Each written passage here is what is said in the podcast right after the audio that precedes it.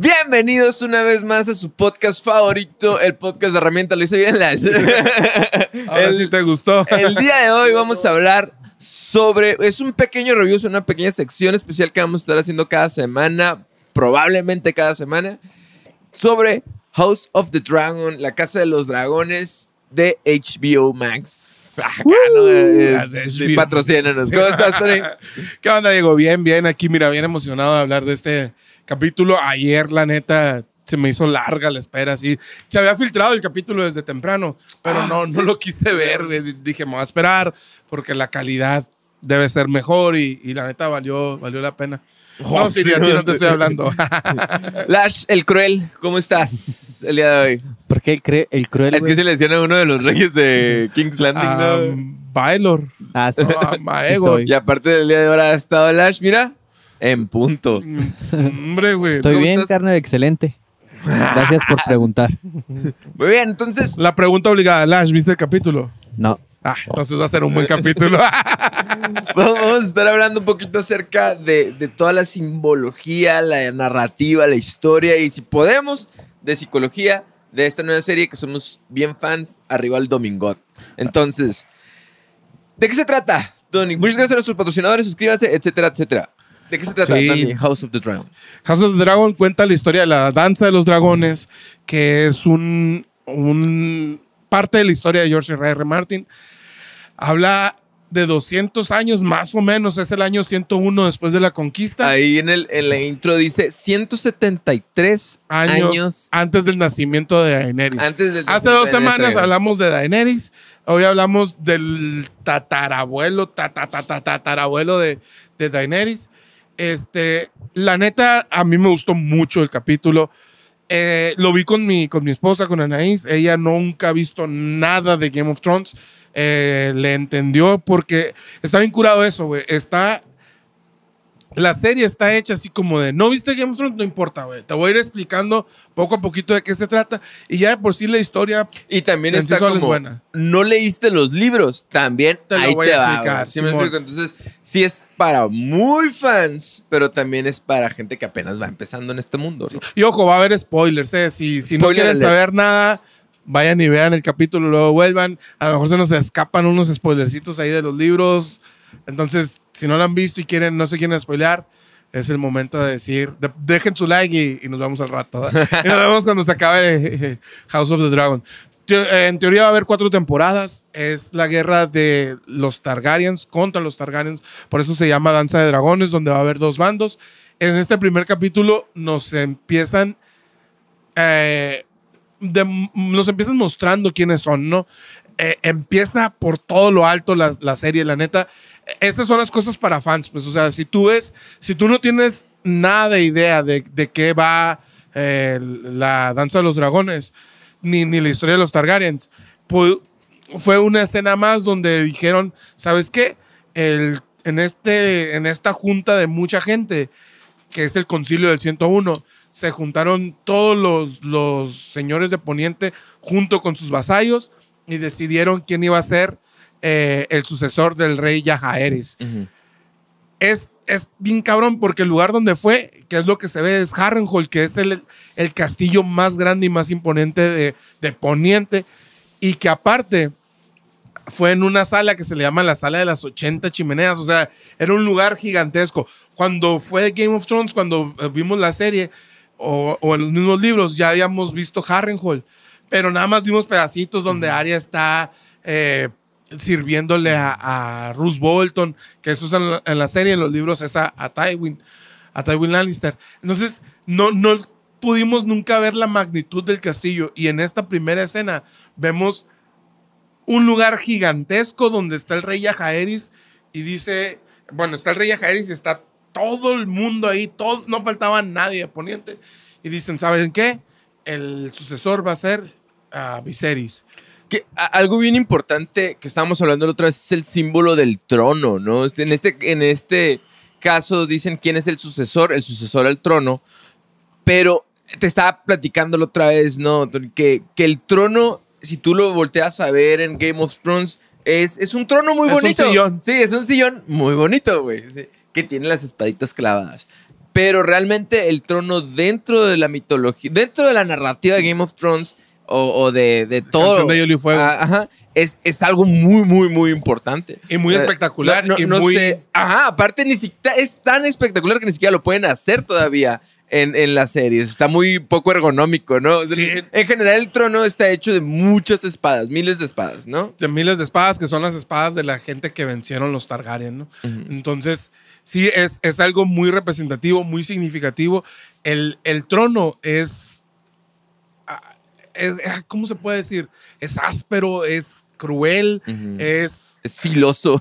filoso, güey. Han habido Aparte, reyes es- Targaryen que han está muerto. muy alto, ¿no? Está alto, hay escalones, güey. Es, es grotesco, güey. Entonces no, no te invita, güey. Y por eso yo te platicaba, o sea, dentro de la, dentro de toda la serie y de todo el, el, el universo de, de Game of Thrones, suena un teléfono por ahí. Ahí está. Perdón, perdón. ah, eh, discúlpenos, él edita Slash. Sí, es que quiere editarle. este, hay, bueno, te, te comentaba, dentro del universo de, de- de lo que es Game of Thrones o, o igual de Canción de Hielo y Fuego, en la serie vimos que solo dos personas se sentaron que no eran el rey. Bueno, en el trono nada más se pueden sentar el rey y la mano del rey.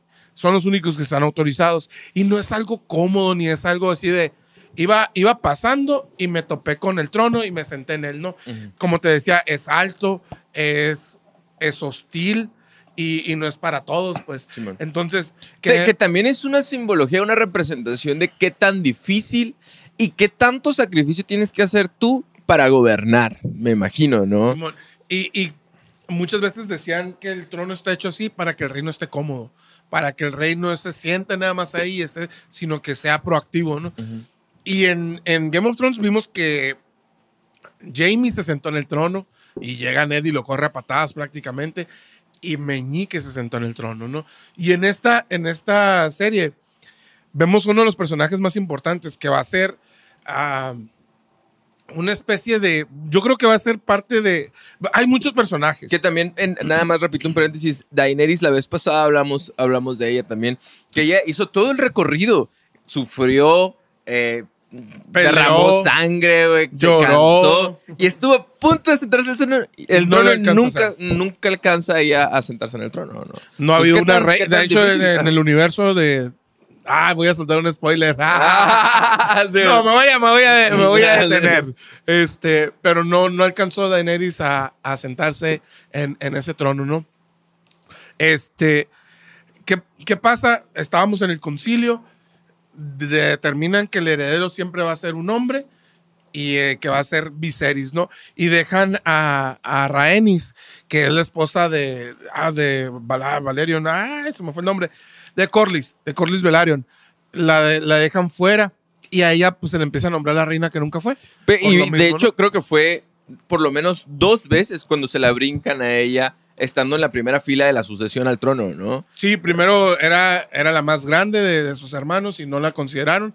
Y después que mueren todos sus hermanos, pues hacen esta votación donde votan 21 personas y hay 20, vo- 20 votos a favor de, de Viserys y uno en contra de, de- uno a favor de, de Rhaenys. Que, que la neta, Rhaenys se va a convertir en el personaje favorito de, de muchos, yo sé, yo lo sé.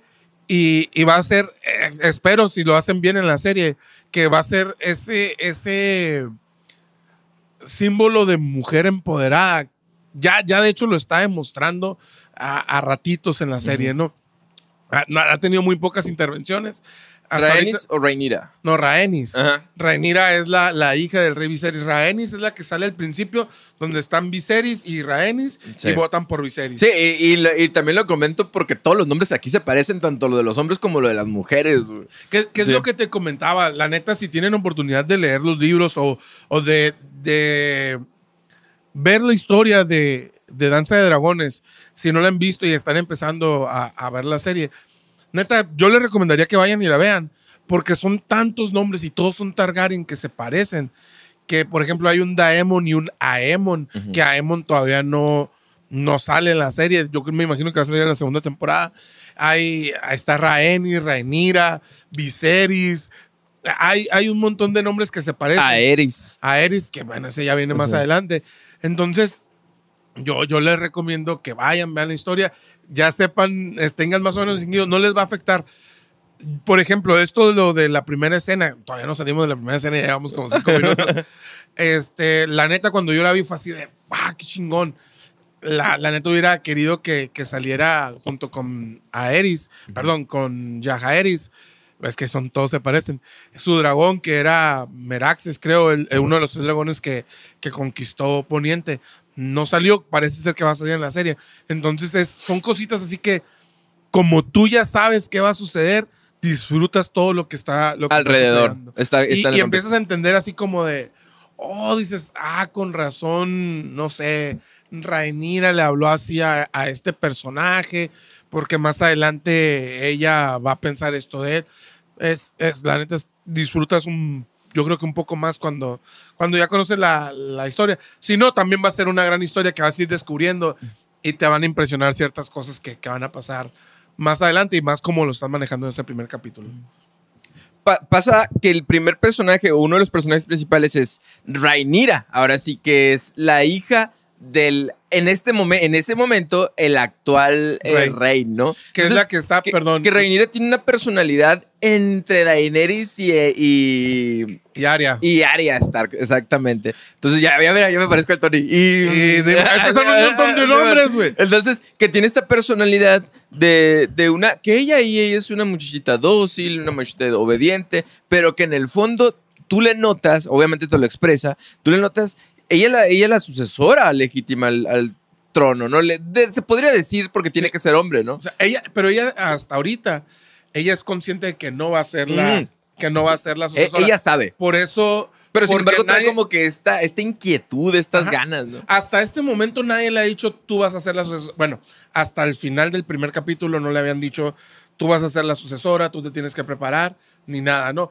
Ella era consciente que, que al no tener hijos su papá, el, el sucesor era su tío. Exactamente. Daemon. Entonces, cuando sabe que su mamá está esperando un bebé, pues ya dice, ok, si es niño va a ser mi hermano, va a ser el, el heredero.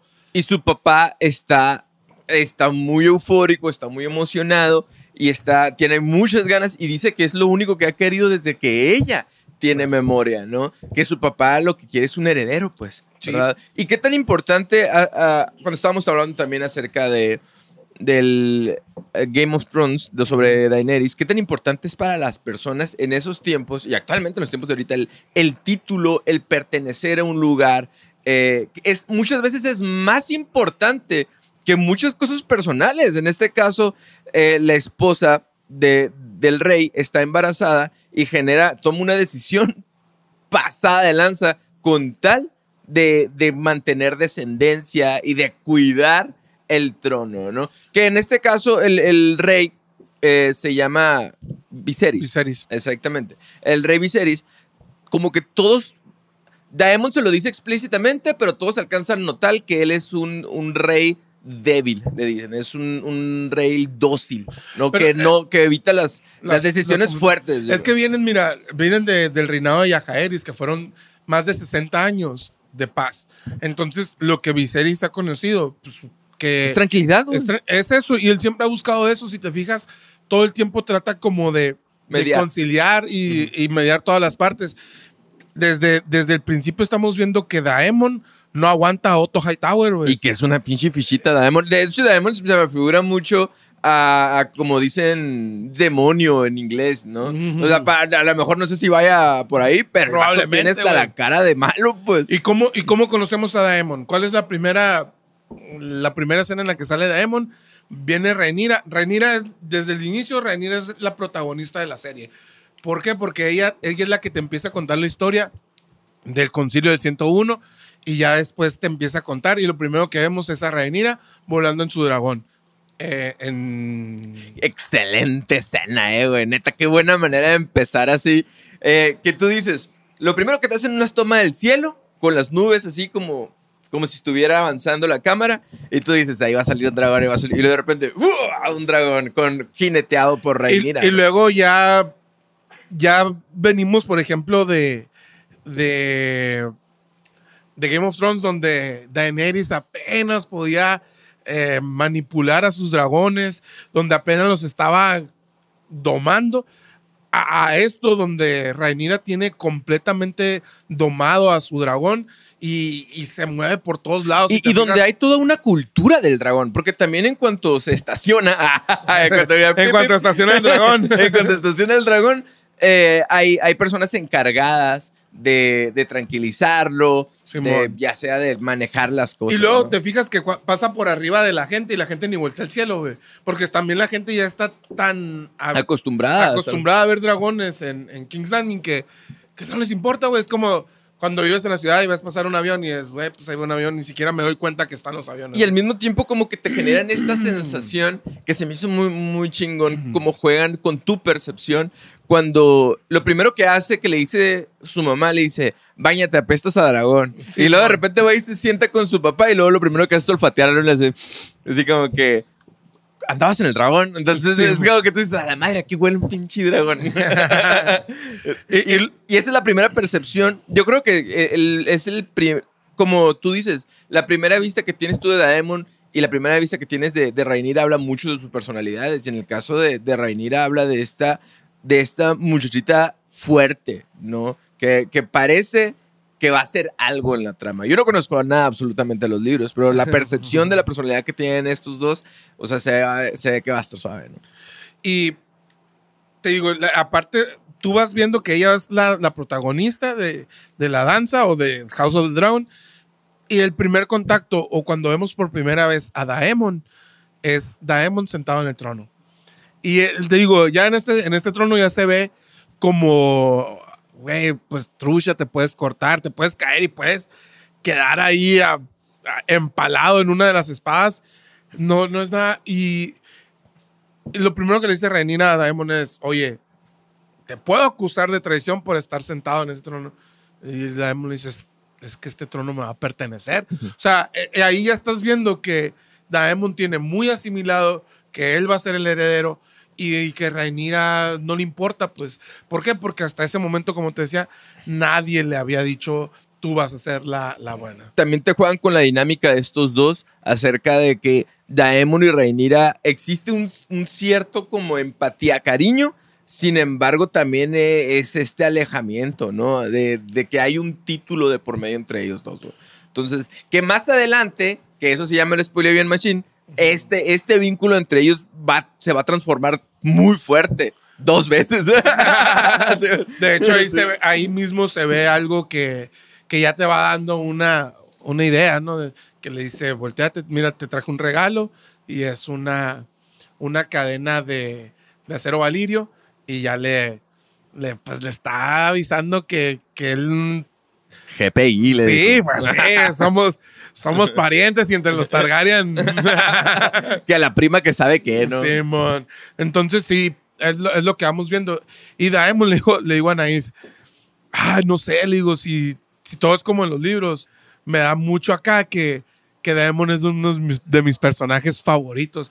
Y, y obviamente va a ser uno de los protagonistas o, o como el héroe, por decirlo de alguna manera. Que aquí no, ojo, no va a haber héroes, ¿eh?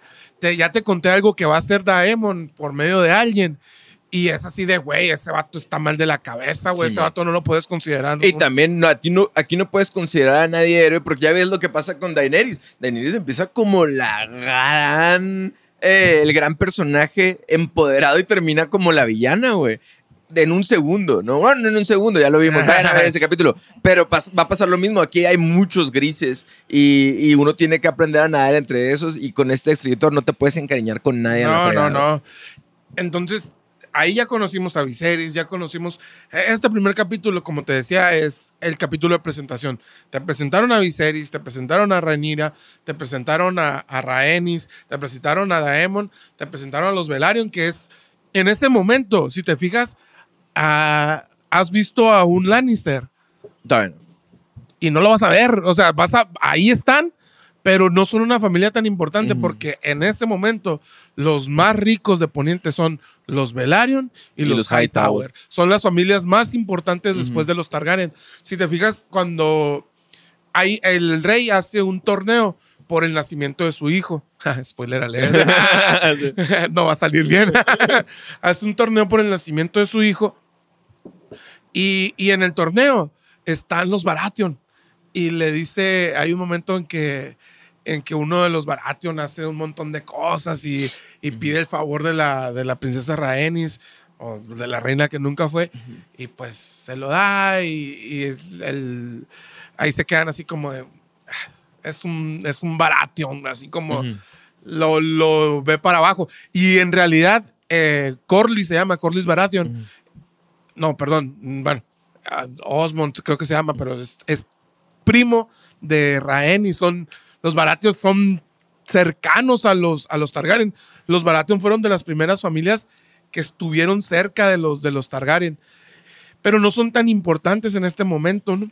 Entonces ya, ya empiezas a ver que, que las fichas estaban acomodadas de una manera diferente. Y aquí es donde toman más relevancia las palabras de, de Yora y las palabras que le dijo Tyrion también a Daenerys, que Poniente es una rueda que está girando y que a veces hay familias que están arriba y luego están abajo.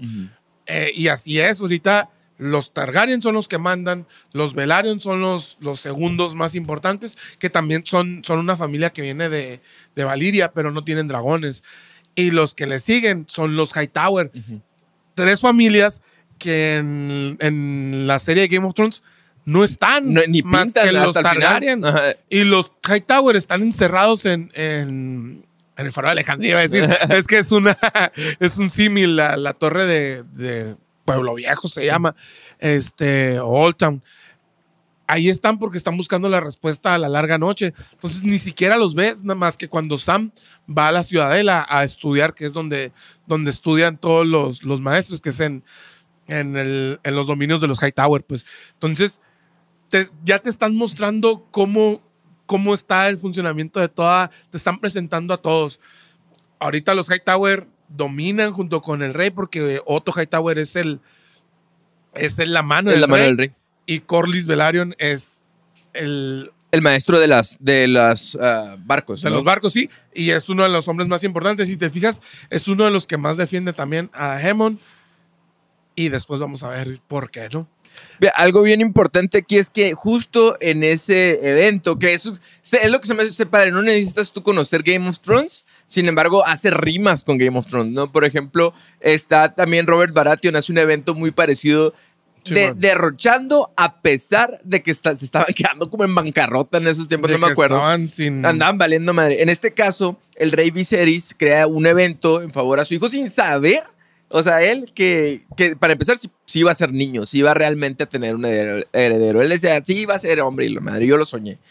Pero justo en esos tiempos, eh, pues no existía algo que se llamaba la. ¿Cómo se llama? Cuando, cuando no tienen los niños por parto natural.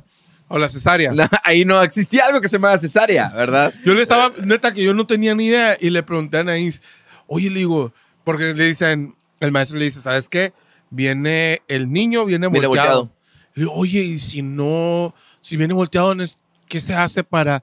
No, pues hay ejercicios, me dijo, pero si no se voltea, pues es cesárea.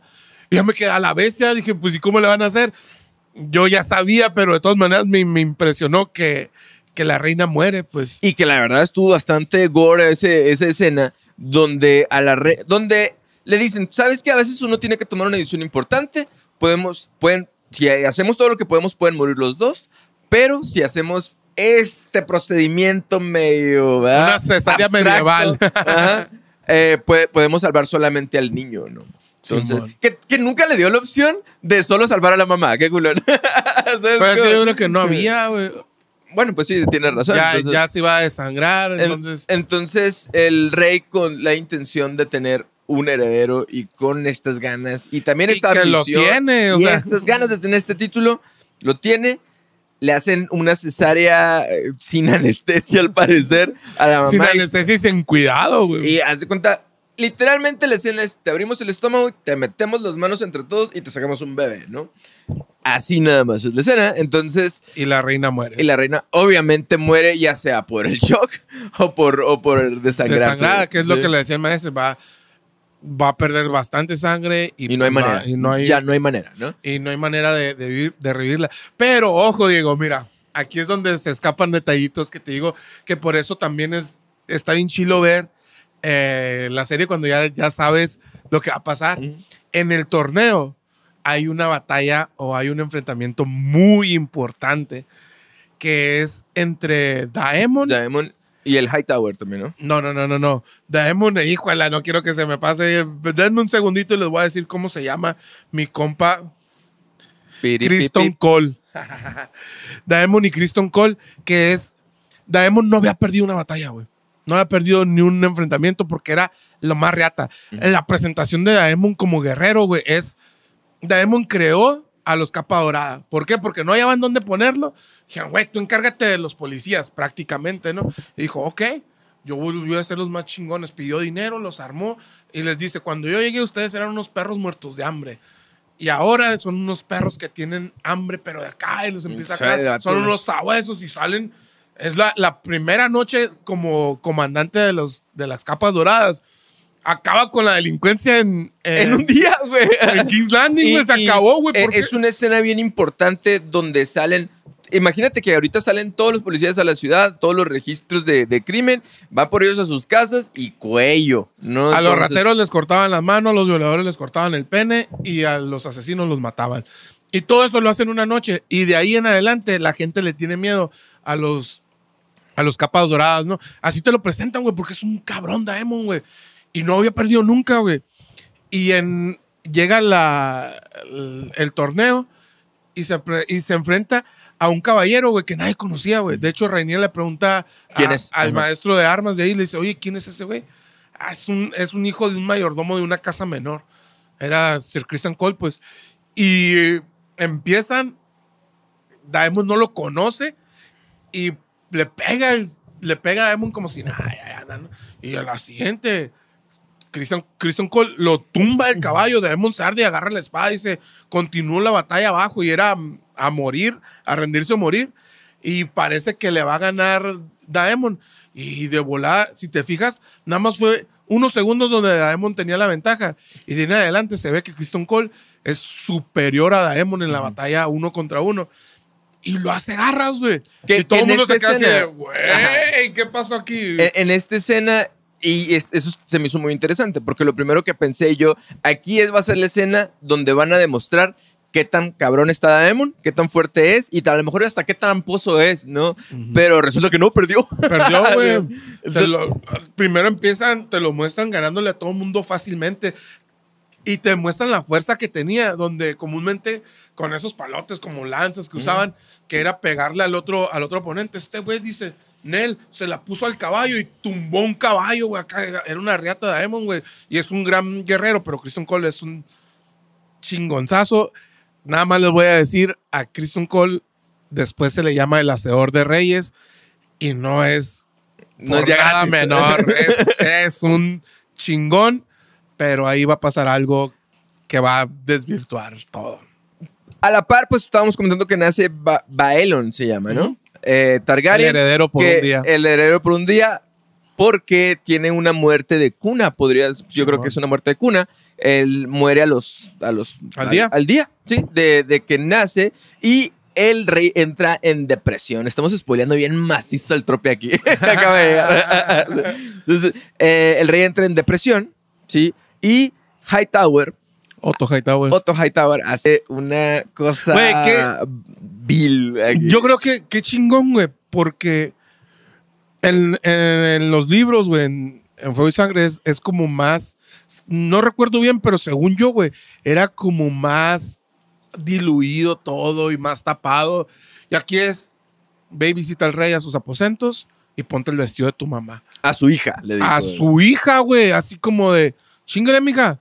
Órale, a talonear la comida. Ah, bestia, güey, o sea, pues, te, ya te dejan bien claro que Otto Hightower es un vato ambicioso que va a hacer todo por poder y que no le importa nada, güey. Algo que es bien importante aquí es, eh, muchas veces hablamos nosotros sobre, sobre lo que es el, el, feminismo y cómo lo han estado incluyendo en estas series, pero aquí es como un reto, para este escritor es un reto bien grande empoderar a las mujeres porque en los tiempos en los que está escribiendo la mujer ya ves, güey. pintaba, Con su propia hija, güey. Es como, es un objeto fierro. Y vuelvo, y vuelvo a lo que, eh, porque estaba, digo, estaba viendo con Anaís y, y me decía Anaís, y qué feo que la hija tenía que hacerlo sin cuestionar nada, mijo. Y es verdad, pues, o sea, la bestia, güey. Porque estaba viendo, por ejemplo, también en estos días salió She-Hulk. Y, y estaba viendo así como un análisis. Y en She-Hulk, ella se transforma por la, porque pues, es primo de, de Bruce Banner. Y le pasa la sangre y la madre en un accidente. Entonces se transforma y al instante es mucho más fregona y chingona que 15 años de trauma de, Bruce Hulk. Banner queriendo aprender a ser Hulk. O sea, en el momento de su primera transformación ya casi puede hablar, es consciente, es más fuerte, güey, tiene mejor técnica y es como... Tranquilos. Tampoco, o sea, Ni tanto que tampoco. queme el santo, ni Sí, tanto bueno, que no está bien. la- Yo, yo creo que aquí va a haber personajes. Y aquí muy es un reto verdadero de crecimiento real. Cuando, cuando hablamos de Daenerys, o sea, ¿cuánto tiempo no pasó, güey? De dejar de estar ya, o sea, de decir, ya no quiero estar traumadita y quiero ser la, la reina más perrona. Y, y- pero tiene que hacer un crecimiento bien grande, güey. Tomar decisiones erróneas y, y aprender. En este caso, con Rhaenyra y, con. Y con es- Rhaenys. eh, exactamente, tienen, tienen, tiene que pasar realmente una brecha de crecimiento Muy personal para ganarse el título. Y eso es lo que se me hace muy bonito de esta serie. O sea, bonito dentro del cabello porque hay un sangrerío, ¿no? Sí, no man. me quedó. muere la reina, muere el príncipe. Luego Otto Hightower va con el mitote con Viserys y le dice, Daemon se estaba burlando de tu hijo, anduvo por todos los tugurios diciendo que era el heredero por un día. Viserys se enoja, le habla a, a Daemon al trono. Güey, ahí hay un símbolo bien, bien cabrón, güey, que es Daemon, eh, Viserys le habla a, a la sala del trono a, a Daemon, güey, pero Viserys trae la- en las manos, güey, traía fuego oscuro, güey, la espada de la conquista Targaryen, así, güey, de que no se te olvide que yo soy tu rey, y trae puesta la corona y trae puesto todo. Y cuando parece que, que Viserys le va a pegar un cagadón a Daemon y lo va, prácticamente lo castiga como niño chiquito, porque sí es cierto lo que le dice. Como niño malcriado. Yo, yo te defiendo todo el tiempo, yo, yo estoy justificando todas tus pendejadas. Nos somos hermanos, güey. Sí, y, me sales, te burlas de mi hijo, está emputado Viserys, güey. Y, y yo creo que tiene razón, güey, en, ese- en ese sentido.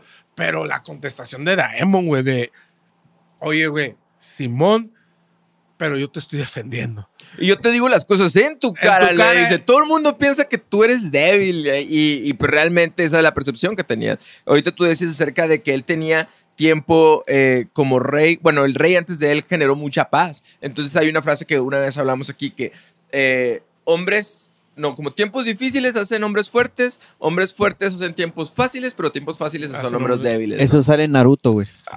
Así nomás. Se lo robó Naruto, de todas Sí, maneras. ¿Qué es Naruto?